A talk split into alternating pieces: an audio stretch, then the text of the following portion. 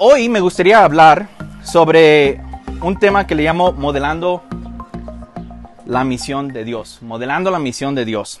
Y para desarrollar este tema vamos a estar en Tesalonicenses capítulo 2, del versículo 1 a 12. Los voy a leer, pero, pero antes de entrar a, a la lectura, les quiero contar dos cosas rápidamente. En un parque nacional de Sudáfrica había un grupo, una pequeña pandilla de como 12 o 15 elefantes, jóvenes, adolescentes. Y comenzaron a notar los guardias del parque que este grupo de elefantes adolescentes estaban matando a rinocerontes, como por puro gusto. Iban y mataron como 50 rinocerontes. Entonces es, que estos adolescentes, estos elefantes adolescentes están pasando por, por un crecimiento de, adolescentes a adultos. Entonces tenían un grave problema porque estaban muy violentos. Y ellos sabían, los, los guardias del parque, que la mejor manera para que estos elefantes adolescentes se calmaran es que tuvieran elefantes adultos, machos alrededor de ellos. Entonces trajeron seis elefantes adultos. ¿Y cuánto tiempo crees que le tomó para que se calmaran esos elefantes adolescentes? ¿Alguien? Diez minutos. Un par de horas casi, pero así de repente. Y entonces sociólogos han estudiado eso mucho y han concluido la importancia de modelar conducta a jóvenes y niños.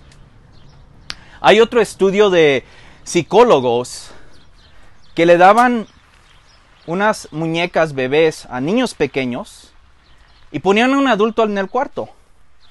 Y pues era un experimento. Si el adulto maltrataba a, a la muñeca, ¿qué crees que hacían los niños? Lo mismo. Pero también si ponían otro adulto en el cuarto y nutría y cuidaba a la muñeca, ¿qué crees que hacían los niños? Lo mismo. Dios diseñó al mundo de cierta manera que el modelaje es súper importante. ¿Por qué te digo esto? Porque como cristianos, la forma que maduramos y crecemos, o una de las formas más importantes como maduramos y crecemos, y podemos hacerlo en la vida, vida cotidiana, es compartiendo tiempo los unos con los otros. Entonces, compartir la vida cotidiana es la mejor manera de desarrollar a cristianos y mostrarles cómo estar en la misión de Dios. Y me gustaría hacerte una pregunta, no tienes que contestarla, pero desde que seguiste a Cristo, ¿quién te ha modelado cómo seguirlo? ¿Quién ha compartido su vida contigo y te ha mostrado a cómo seguir a Jesús? ¿Y cómo se ha hecho eso? mi historia, al igual que la de la mayoría de ustedes, no fue así. Fue por medio de prédicas y de sermones y de conferencias, pero no fue modelada. Ah, yo cuando conocí a Jesús, yo esperaba que alguien me invitara a su casa y me iba a enseñar cómo seguir a Jesús. No pasó. Aprendí muy buenas cosas en la iglesia a la que fui por primera vez, pero no fui discipulado. Digo esto porque creo que si entendemos el valor de compartir la vida cotidiana los unos con los otros, vamos a experimentar uno de los más grandes regalos que Dios nos ha dado, y es vida en comunidad y vida en misión. Pero eso requiere que abrimos nuestras vidas. Que la gente nos pueda ver sin maquillaje. En los días cuando nuestras casas no estén tan limpias a veces. En los días donde no hemos programado cuando nos tienen que ver. Y para desarrollar esta idea, me gustaría que entremos a Primera de Tesalonicenses, capítulo 2, les voy a leer del versículo 2.1 al 12. Dice, hermanos, bien saben que nuestra visita a ustedes no fue un fracaso. Y saben también que a pesar de las aflicciones e insultos que antes sufrimos en Filipos, cobramos confianza en nuestro Dios y nos atrevimos a comunicarles el Evangelio en medio de una gran lucha. Nuestra predicación no se origina en el error ni en las malas intenciones, ni procura engañar a nadie. Al contrario, hablamos como hombres a quienes Dios aprobó y les confió el Evangelio. No tratamos de agradar a la gente, sino a Dios, que examina nuestros corazones. Como saben, nunca hemos recurrido a las adulaciones ni a las excusas para obtener dinero. Dios es testigo. Tampoco hemos buscado honores de nadie, ni de ustedes, ni de otros, aunque como apóstoles de Cristo hubiéramos podido ser exigentes con ustedes. Los tratamos con delicadeza, como una madre que amamanta y cuida a sus hijos. Así nosotros, por el cariño que les tenemos, nos deleitamos en compartir con ustedes no solo el Evangelio de Dios, sino también nuestra vida. Tanto llegamos a quererlos. Recordarán, hermanos, nuestro esfuerzo y fatigas para proclamarles el Evangelio de Dios, y cómo trabajamos día y noche para no serles una carga. Dios y ustedes me son testigos de que nos comportamos con ustedes, los creyentes, en una forma santa, justa e irreprochable. Saben también que a cada uno de ustedes los hemos tratado como trata un padre a sus propios hijos. Los hemos animado, consolado y exhortado a llevar una vida digna de Dios, que los llama a su reino y a su gloria. un poco largo, pero voy a orar rápidamente. Padre, gracias. Gracias porque eres un padre presente. No eres un profesor, sino que alguien que camina con su creación. Lo vimos desde el jardín de Edén hasta el final de la Biblia, donde vamos a estar en tu presencia, en una ciudad, alabándote. Gracias por el regalo que es tu presencia. Y lo sabemos hoy en día porque enviaste tu Espíritu Santo y celebramos eso hoy. Y te damos gracias porque no somos huérfanos abandonados, sino somos hijos amados, que tú nos guías y nos has dado el regalo de comunidad que es la iglesia. En el nombre de Jesús. Aunque quiero darle un, un resumen de la semana pasada, ¿no? Creo que si estuviste con nosotros, escuchaste y tal vez dijiste, man, qué genial. Los tesalonicenses son una iglesia que estaba en misión. Sus vidas fueron transformadas en lo cotidiano. Sabemos esto porque en el versículo 1.8 dice que su ejemplo fue tal, ah, tan importante que no solamente la gente de su ciudad comenzó a comenzar el Evangelio, sino que otros lugares, otras ciudades Ah, hablaban bien de los ah, tesalonicenses de cómo seguían a Jesús. Esto incluye a Macedonia y Acaya. De cierta manera, esta iglesia se volvió una iglesia ejemplar. Cada iglesia tiene algo muy bonito y creo que la tesalonicenses, de lo que he leído, es la iglesia que diríamos que son misioneros en las vidas cotidianas. Pero nos deberíamos de preguntar, ¿cómo lo hicieron? ¿Cómo es que una iglesia tal vez 50% gentiles, 50% judíos, fue movilizada. ¿A cuántas conferencias fueron? ¿Cuántos libros leyeron? ¿Cuántas prédicas grabaron? ¿Cómo llegaron a donde llegaron? Interesantemente, el apóstol Pablo, ¿sabes cuánto duró con ellos más o menos? Tres semanas. Tres semanas. Lo podemos ver en Hechos 16. No, perdón, 17. Tres semanas para movilizar a un montón de creyentes a la misión cotidiana. Entonces creo que esto es digno de explorar y entender cómo es que los equiparon, cómo es que los prepararon, a cuántos seminarios fueron. Y voy a usar como un trampolín el versículo 1.6, creo que sí, sí es 1.6, donde dice, se hicieron imitadores, el apóstol Pablo hablando, se hicieron imitadores nuestros y del Señor, cuando a pesar de nuestro sufrimiento recibieron el mensaje con alegría que infunde el Espíritu Santo. Entonces la pregunta que me gustaría tratar de contestar hoy para ti, para mí es, ¿qué es lo que imitaron los tesalonicenses?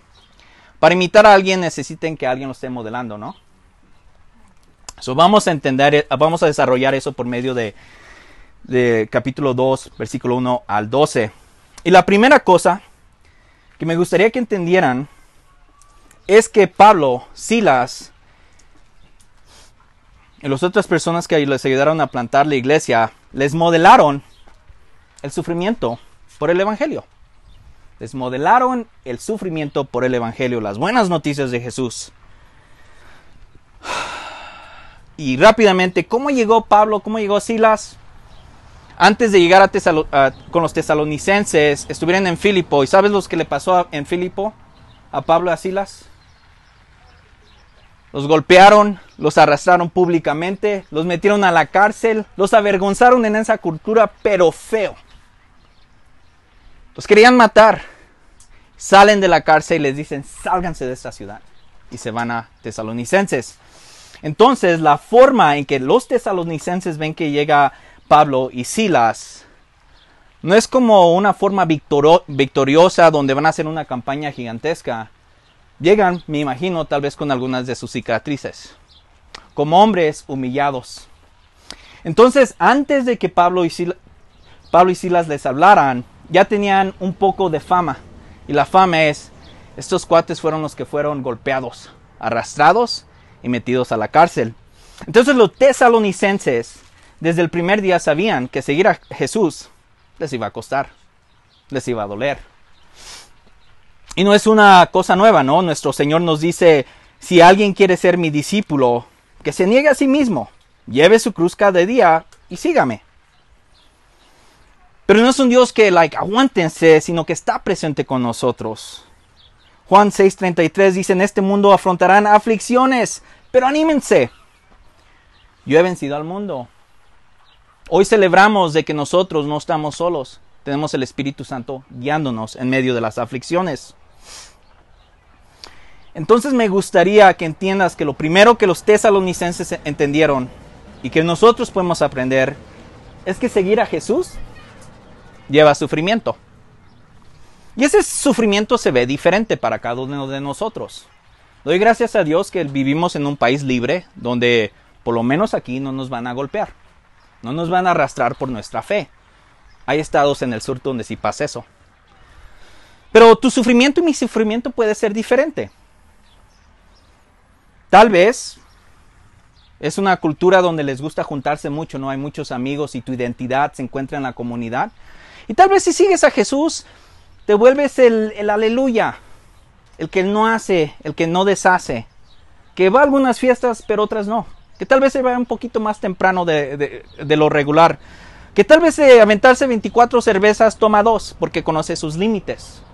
O tal vez eres el cristiano que tiene un negocio y paga lo que es justo. Uh, nos va a sufrir nuestro bolsillo porque tal vez pagamos lo que es digno para una persona. O tal vez estés haciendo una casa y la persona con los permisos te pide un moche y dices, uh, como cristiano eso lo hago frente a Dios y no puedo dar sobornos porque amo a Dios. Vas a sufrir porque tal vez el tiempo que te vaya a tomar hacer tu casa, tu negocio, si lo quieres hacer correctamente, te va a doler y te va a costar. Entonces cada vez que seguimos a Jesús, el sufrimiento va a ser un poco diferente. Pero en medio de ese sufrimiento, conocemos más a Cristo quien sufrió por nosotros. La plantación de iglesias se sufre. Las parejas aquí que están liderando esta iglesia, después pregúntenle qué han sufrido para estar aquí. Cada uno sabe lo que ha sufrido por venir a plantar una iglesia. No lo digo como, oh, veanos, pero sí, tenemos que entender el costo. Se deja familias. Se deja el lugar donde conocimos se deja la comunidad, comodidad, se dejan los trabajos estables, se deja la habilidad de predicar inclusive cuando nos retiremos. Y lo que tenemos es el presente para la gloria de Dios. Entonces, si entendemos que seguir a Cristo implica sufrimiento, estamos nosotros, al igual que los tesalonicenses, seguir a Cristo implica sufrir de diferentes maneras, tal como nuestro Señor sufrió. La segunda cosa que aprendieron y vieron que se les modeló a los tesalonicenses fue las cosas que no deberían de motivarlos. Dice, al contrario, hablamos como hombres a quienes Dios aprobó y les confió el Evangelio. No tratamos de agradar a la gente, sino a Dios que examina nuestro corazón. También dice, como saben, nunca hemos recurrido a las adulaciones ni a las excusas para obtener dinero. Y quiero darles el contexto para que entendamos esos, esos versículos de las cosas que el apóstol Pablo dice, hey, esto no me motiva, entonces esto no debería de motivarlos a ustedes.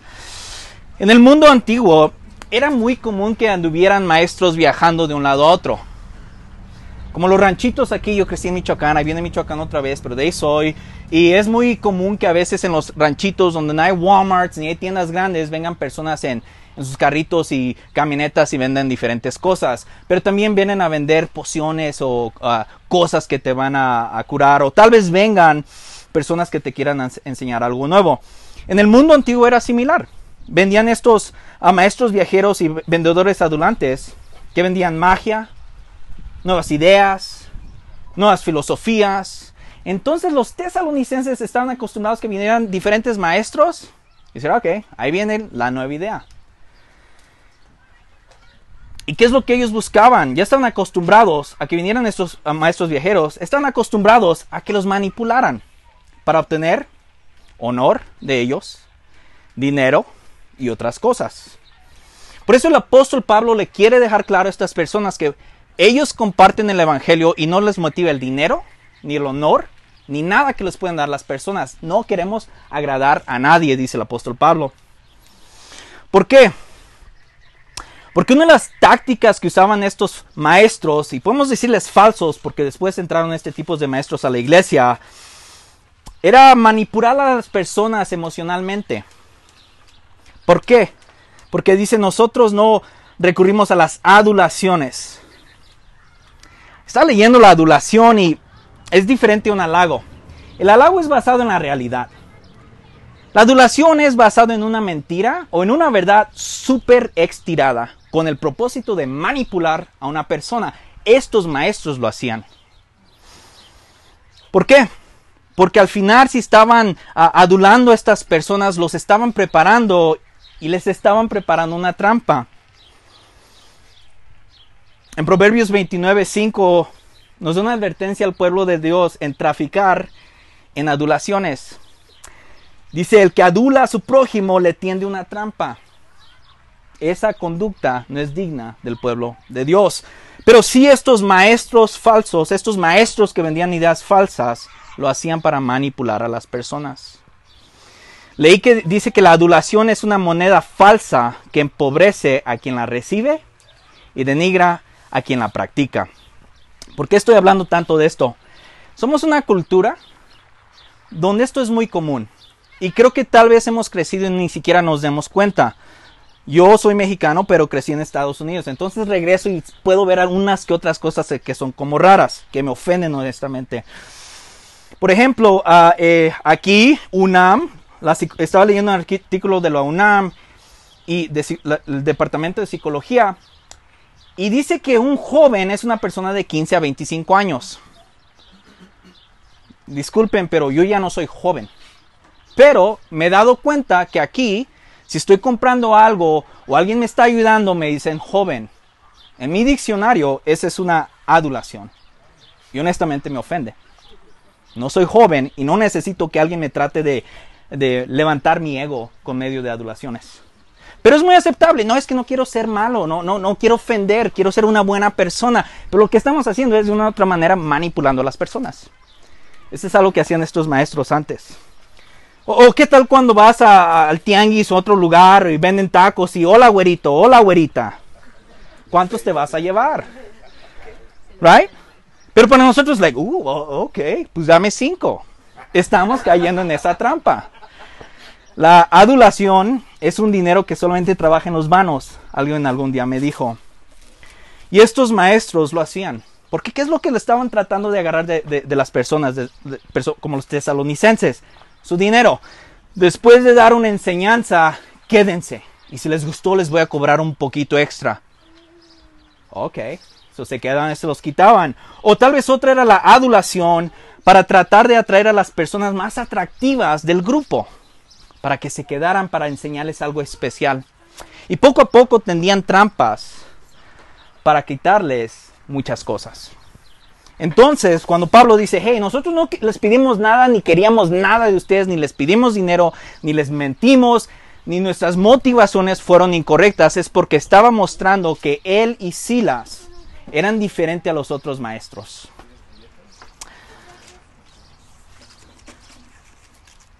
Quiero hablar un poco del dinero porque en México esto es muy común desafortunadamente en, la iglesia cristiana.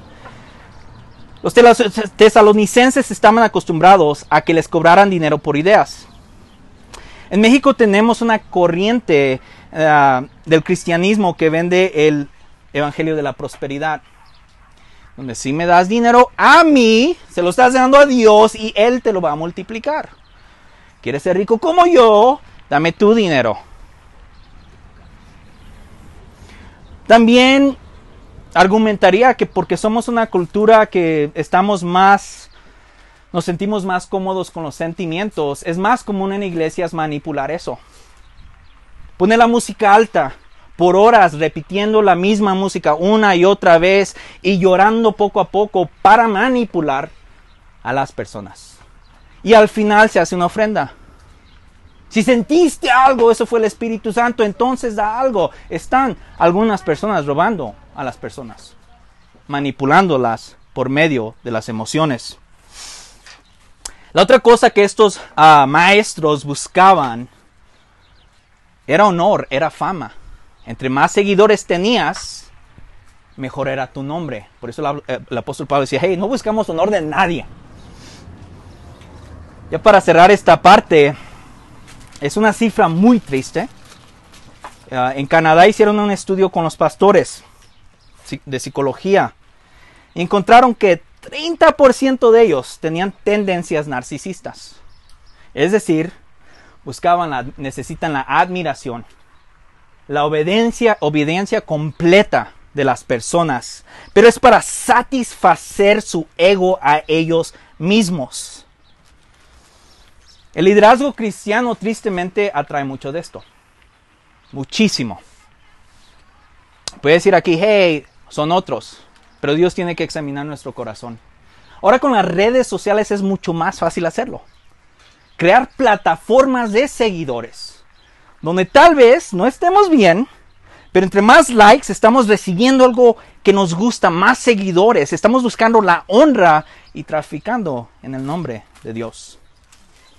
Tristemente, en un país vecino, una de las denominaciones más grandes, ahorita está siendo sacudida por el número de abusos en el pastorado contra mujeres y contra niños.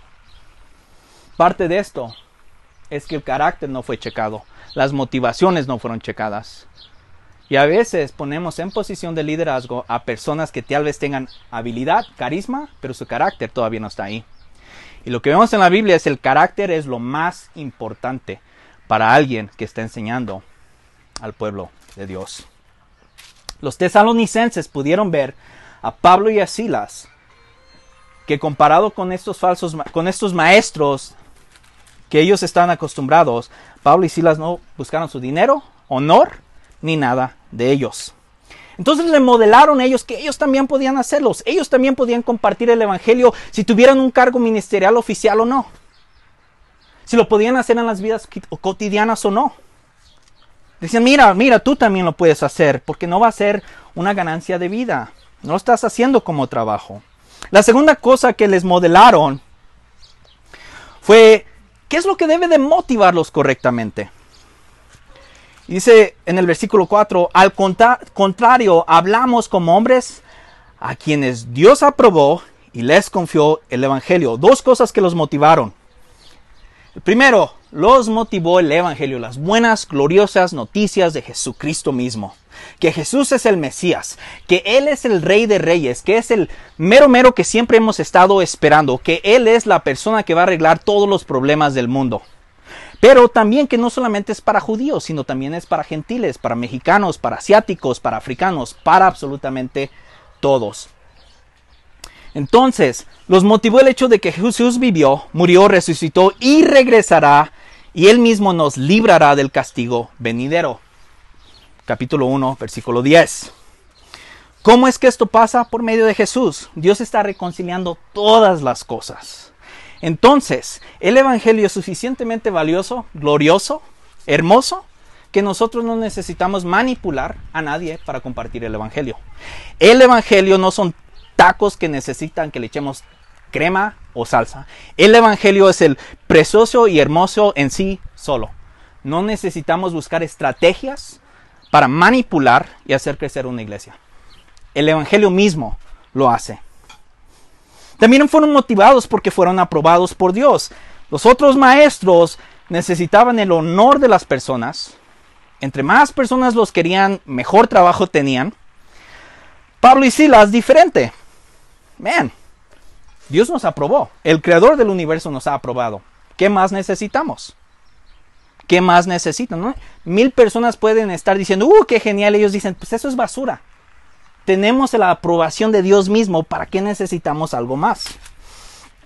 Entonces, porque fueron motivados, porque fueron aprobados por Dios, su sufrimiento no era en vano, no era, ay Dios, a ver si esto cuesta. No, ellos sabían que Dios es un Dios bueno, que su sufrimiento no era desperdecido. Y si, si Dios los aprueba y si Dios te aprueba a ti a mí, no necesitamos buscar honor, no necesitamos nada más, no necesitamos encontrar nuestra identidad en nada, en nuestro trabajo, en nuestros cónyuges, en lo que tengamos o no tengamos. Si, somos aprobados por Dios, tenemos absolutamente todo. Y porque fueron aprobados por Dios, no necesitan manipular ni engañar a nadie también nosotros. No necesitamos hacerlo. Y eso lo lleva en el versículo 7 a rendir su privilegio. Dice, aunque como apóstoles de Cristo hubiéramos podido ser exigentes con ustedes. Ah, una de las interpretaciones, y estoy de acuerdo con ella, dice que aquí el apóstol Pablo estaba diciendo, mira, como apóstoles podemos recibir una ofrenda económica, un apoyo económico de ustedes. Pero con tal de que eso no se vuelva un problema para compartir el Evangelio, lo rendimos si el hecho de que predicar el Evangelio, y digan, no, pues lo está haciendo por dinero, si eso se vuelve un problema para el apóstol Pablo y Silas dijeron, lo rendimos, rendimos ese privilegio. No fueron las primeras personas en hacerlo, ¿o sí? Jesucristo siendo el Rey de Reyes, el Creador del universo, rindió su privilegio. Cuando iba a la cruz podía llamar a una legión de ángeles y arrasar con todo el mundo, pero rindió ese privilegio. Pablo y Silas simplemente estaban modelando lo que es rendir nuestro privilegio. Y claro, los hombres tenemos el privilegio de guiar a nuestras familias, pero podemos rendir como lo hacemos a veces, de una manera que honre a nuestras esposas y que les muestre amor. Entonces lo hizo como en el versículo, versículo 9 dice, y vamos a llegar a eso también, para que nadie cuestione por qué lo estamos haciendo. No estamos tratando de manipular a nadie. Entonces, al igual que los tesalonicenses, podemos ser motivados por Cristo mismo, por su Evangelio, porque en Él tenemos todo, y a la luz de esto, compartirlo también. No necesitamos un cargo oficial en la iglesia, no necesitamos tener un nombre especial en algunos ministerios, no necesitamos miles de seguidores, conocemos al Dios del universo y más importante, Él nos conoce. Basado en eso tenemos todo. Ok, eso ya les, modeló el sufrimiento, les modeló lo que no debería de motivarlos y les modeló lo que debería de motivarlos. Pero ¿cómo lo hizo? En el versículo 7, la segunda parte, y el 8 lo voy a leer también, dice, como una madre que amamanta y cuida a sus hijos, así nosotros, por el cariño que les tenemos, nos deleitamos en compartir con ustedes no solo el Evangelio de Dios, sino también nuestra vida.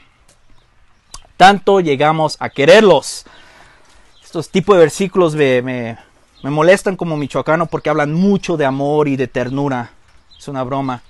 Pero la forma en que el apóstol Pablo decidió modelar, no solamente hablarles el Evangelio, los maestros estos les compartían ideas. Dicen, no, no, yo no solamente les compartí las ideas del Evangelio, el Evangelio mismo, pero compartí mi vida con ustedes. Pero no solamente compartí mi vida con ustedes, usó dos imágenes muy importantes.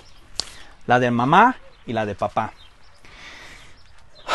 Hay una expresión en Estados Unidos que se llama el elefante en el cuarto.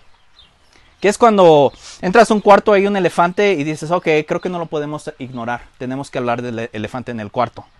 ¿Ok? Los gringos no son, perdón, los estadounidenses no son tan cómodos con ignorar problemas. Entonces, si hay un elefante en el cuarto, tenemos que hablarlo. Y este es un reto para nosotros. ¿Por qué? Porque el apóstol Pablo asume que sus oyentes tienen una buena idea de lo que es una mamá y saben lo que es una mamá. También asume que tiene una buena idea de lo que es un padre y lo que el padre hace. Tristemente no podemos asumir eso en una congregación como esta y como muchas. ¿Por qué? Porque te voy a decir las características que da de la madre. Dice tierna, amorosa, implica autosacrificio. Amor sacrificial, ¿no? Cuando dice que es una madre que amamanta, no es que es una madre cuando los hijos estaban grandes. ¿Por qué? Porque la madre que está amamantando a su bebé está dando de ella misma sacrificialmente a todas horas del día cuando ese niño lo necesite. Entonces muestra una madre que está modelando amor sacrificial. Pero si nosotros no hemos experimentado eso cuando escuchamos la idea de madre, puede ser otra. Tal vez una madre ausente Tal vez una madre que no nos nutrió, tal vez una madre que en vez de decir te amo y hago esto por tu bien, fue más como, pues sabes qué, deberías de darme gracias. Soy tu madre y tú me lo debes. Si experimentaste eso, podemos ir al lamento. Ese no fue el diseño de Dios. Y eso fue, no fue lo que Dios anhelaba para su pueblo. Lo que Dios anhelaba y lo que Pablo dijo que él mismo les modeló fue que era una madre era tierna, amorosa, autosacrificio, tenía cariño y se deleitaba en compartir tiempo con ellos. No era simplemente como, pues a mí me pagan ocho horas. O tienes una necesidad, no es mi problema. ¿Sabes qué? Programa tu tiempo conmigo de lunes a viernes. Una madre no hace eso. Les quiero dar dos imágenes. La primera, mi esposa me dio permiso de, compartirlo. Es una madre que, admiro, porque he compartido y he visto como ella es madre a nuestros hijos. Hace años a Noam, nuestro hijo mayor, le aparecieron unas ah, piquetes y creíamos que era un zancudo. Yo como buen padre le dije, no te preocupes, ya no van a regresar. El próximo día encontraron más piquetes. Y yo, ok, pues para la tercera noche tal vez si es un problema lo, arreglamos. Y ellas, no.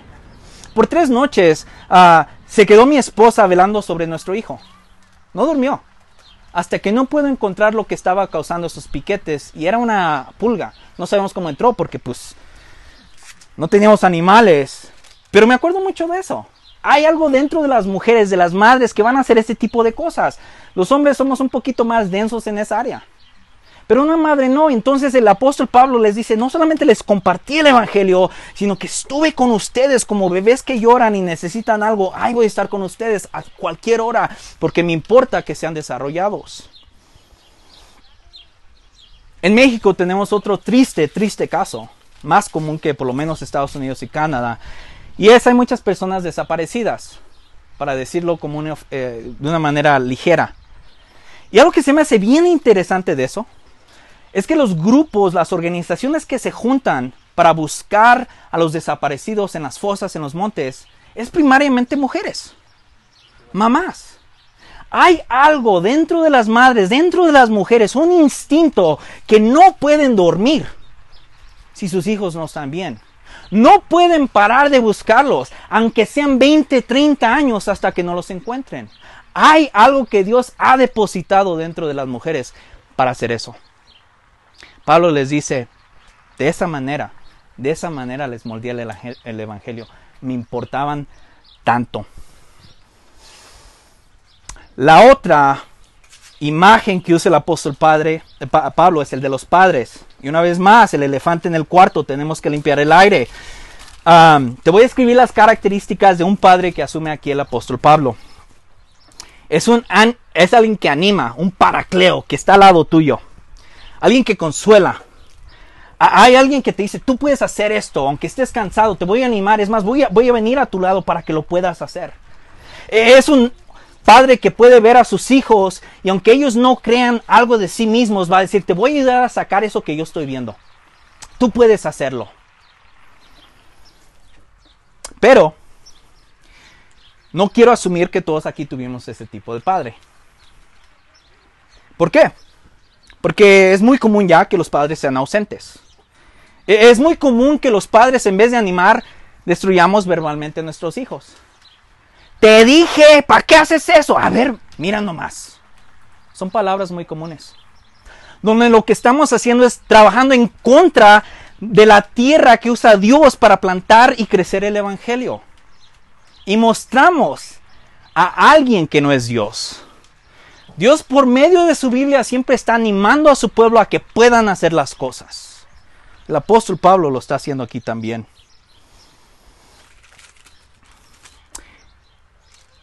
el rol del padre específicamente es preparar a sus hijos para la madurez. Están jugando el juego largo.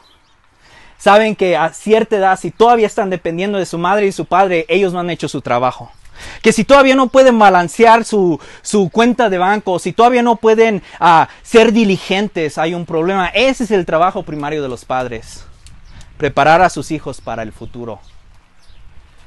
Si no, si no lo hemos tenido, eso es un déficit.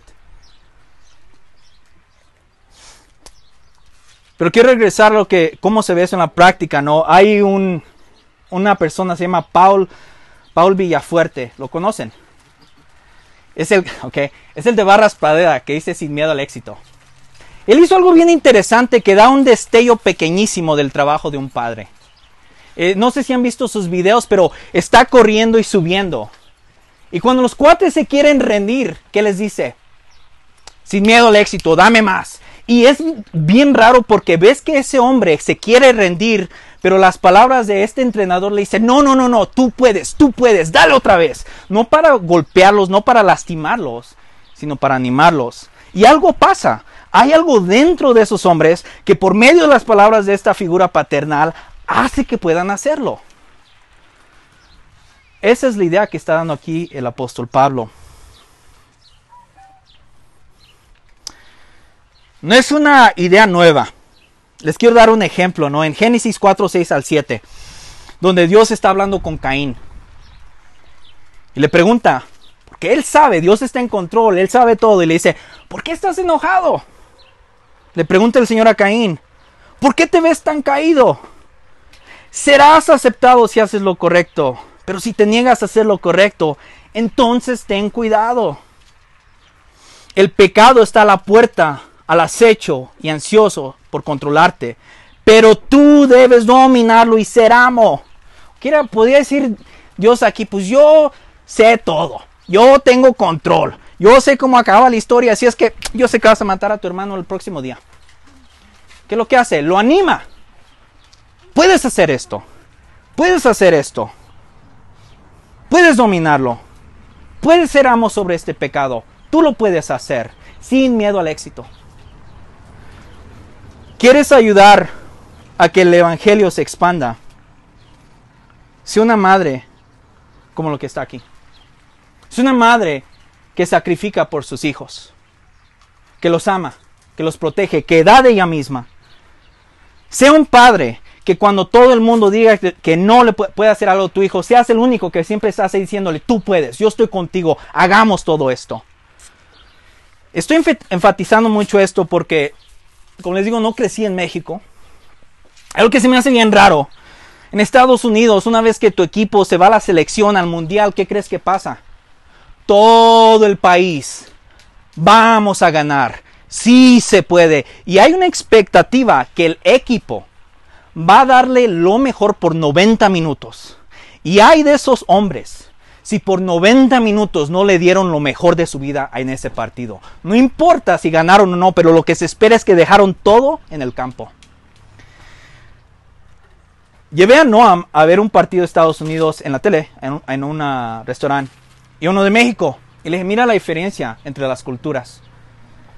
Algo que pasó y me, me duele es que la selección mexicana, jugando bien el primer, uh, la primer mitad, en cuanto le meten el primer gol, los mexicanos alrededor de mí, mm, lo sabía, otra vez, bla, bla, bla, sí, como siempre.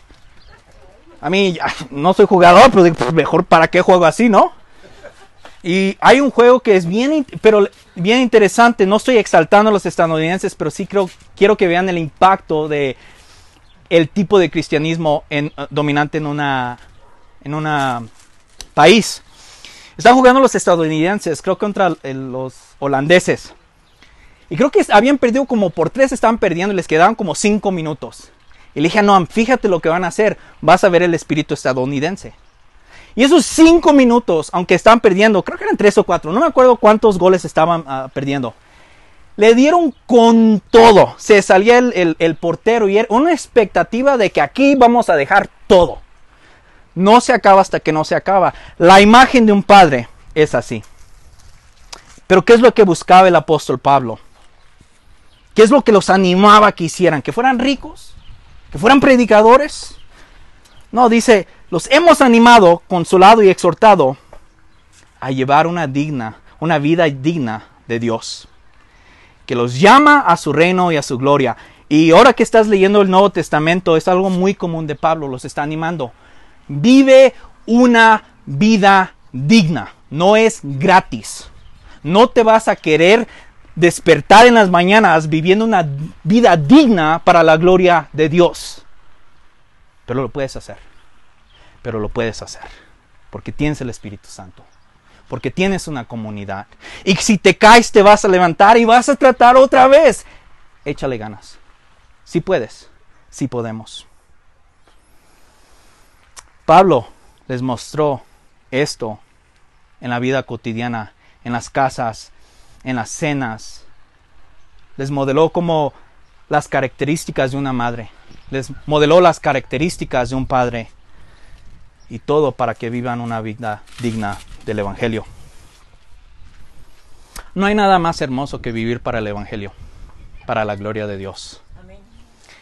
Y al final del día, todo lo que nos animamos a hacer aquí, que sea de este mundo, se va a quedar aquí. No sirve de nada. Pero todo lo que hagamos para la gloria de Dios, lo vamos a mantener una vez que Dios creó un nuevo mundo. La vida cristiana no es fácil. No se espera que te levantes queriendo hacer eso. Pero Dios nos ha bendecido por medio de una familia que es la iglesia.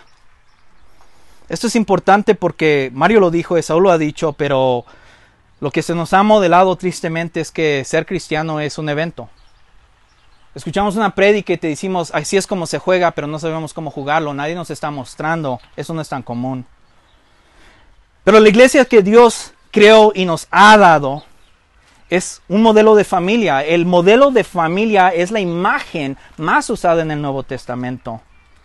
Pero esto requiere que compartimos tiempo, que abramos nuestras vidas, que nos conozcamos y que dejamos de pretender, que limpiemos nuestras casas siempre que va a venir algo, alguien que nos estemos, no, no ofensa ni nada, maquillando y preparando siempre como un evento. Las personas tienen que vernos como somos. Pecadores necesitados de la gracia de Dios, pero aún así a Él le ha placido llamarnos a ser sus hijos. So te pido que por favor, si ahorita simplemente estás viniendo los domingos o cuando te juntes con la iglesia, que no pretendas que todo está bien. Que no pongas una máscara de que tienes tus cosas arregladas. Yo no las tengo. Ah, este sermón fue muy, muy retante para mí cuando vino al área de padre. Porque les confieso que en muchas áreas he estado trabajando en contra del Evangelio en las vidas de mis hijos. Pero sé que hay gracia. Sé que hay gracia. Porque Dios es misericordioso. Entonces, ¿cómo es que vamos a desarrollar a nuestra vida cristiana y estar en la misión de Dios? compartiendo vida. Tenemos que busques intencionalmente compartir vida esta semana con personas de la, congregación, con personas que están aquí. No meramente como, uh, voy a tratar de manipularlos para compartir el Evangelio o invitarlos a estudiar la Biblia. Simplemente para estar presente. El Espíritu Santo puede guiar las conversaciones, no necesita que nosotros manipulemos. Porque si lo haces, vas a poder experimentar y participar con Dios mismo en su misión. Vas a experimentar un Dios que está presente y no te ha abandonado como un huérfano, si te ha amado y adoptado como un hijo. Si los elefantes necesitan adultos para que les modelen, y los niños modelan automáticamente lo que ven, podemos ver que esa es una verdad que Dios ha diseñado. Y para ser cristiano necesitamos compartir vida. Me gustaría cerrar con oración antes de entrar a las preguntas. Padre, gracias por este tiempo. Gracias porque eres un Dios presente, un Dios que no nos avergüenza, un Dios que nos llama a cambiar nuestras mentes en las áreas donde hemos lastimado a nuestros hijos o inclusive hemos sido lastimados por nuestros propios padres y madres. Gracias porque muestras misericordia a ellos al igual que nosotros y podemos ser transparentes con las heridas que cargamos y podemos ir a ti y hablar contigo sobre cómo nos han impactado. Gracias porque nos da siempre la oportunidad de tratar una vez más como un buen Padre y nos anima y nos da su Espíritu Santo. Te pido, Padre, a que tu Espíritu Santo nos guíe hoy y siempre, porque tú has decidido que es Él el que guía la misión. Te damos gracias porque lo enviaste a tu iglesia hace un par de, de miles de años y ahora somos uno en Él. No estamos solos ni abandonados. Te pido por cualquier persona que aún se siente solo y abandonado o que cargue el peso de abandono, que traigas sanación a ellos y les muestres cómo tú eres un buen padre, que no avergüenza, que no abusa, sino que sana y nos da una oportunidad una vez más de vivir para su gloria. En nombre de Jesús.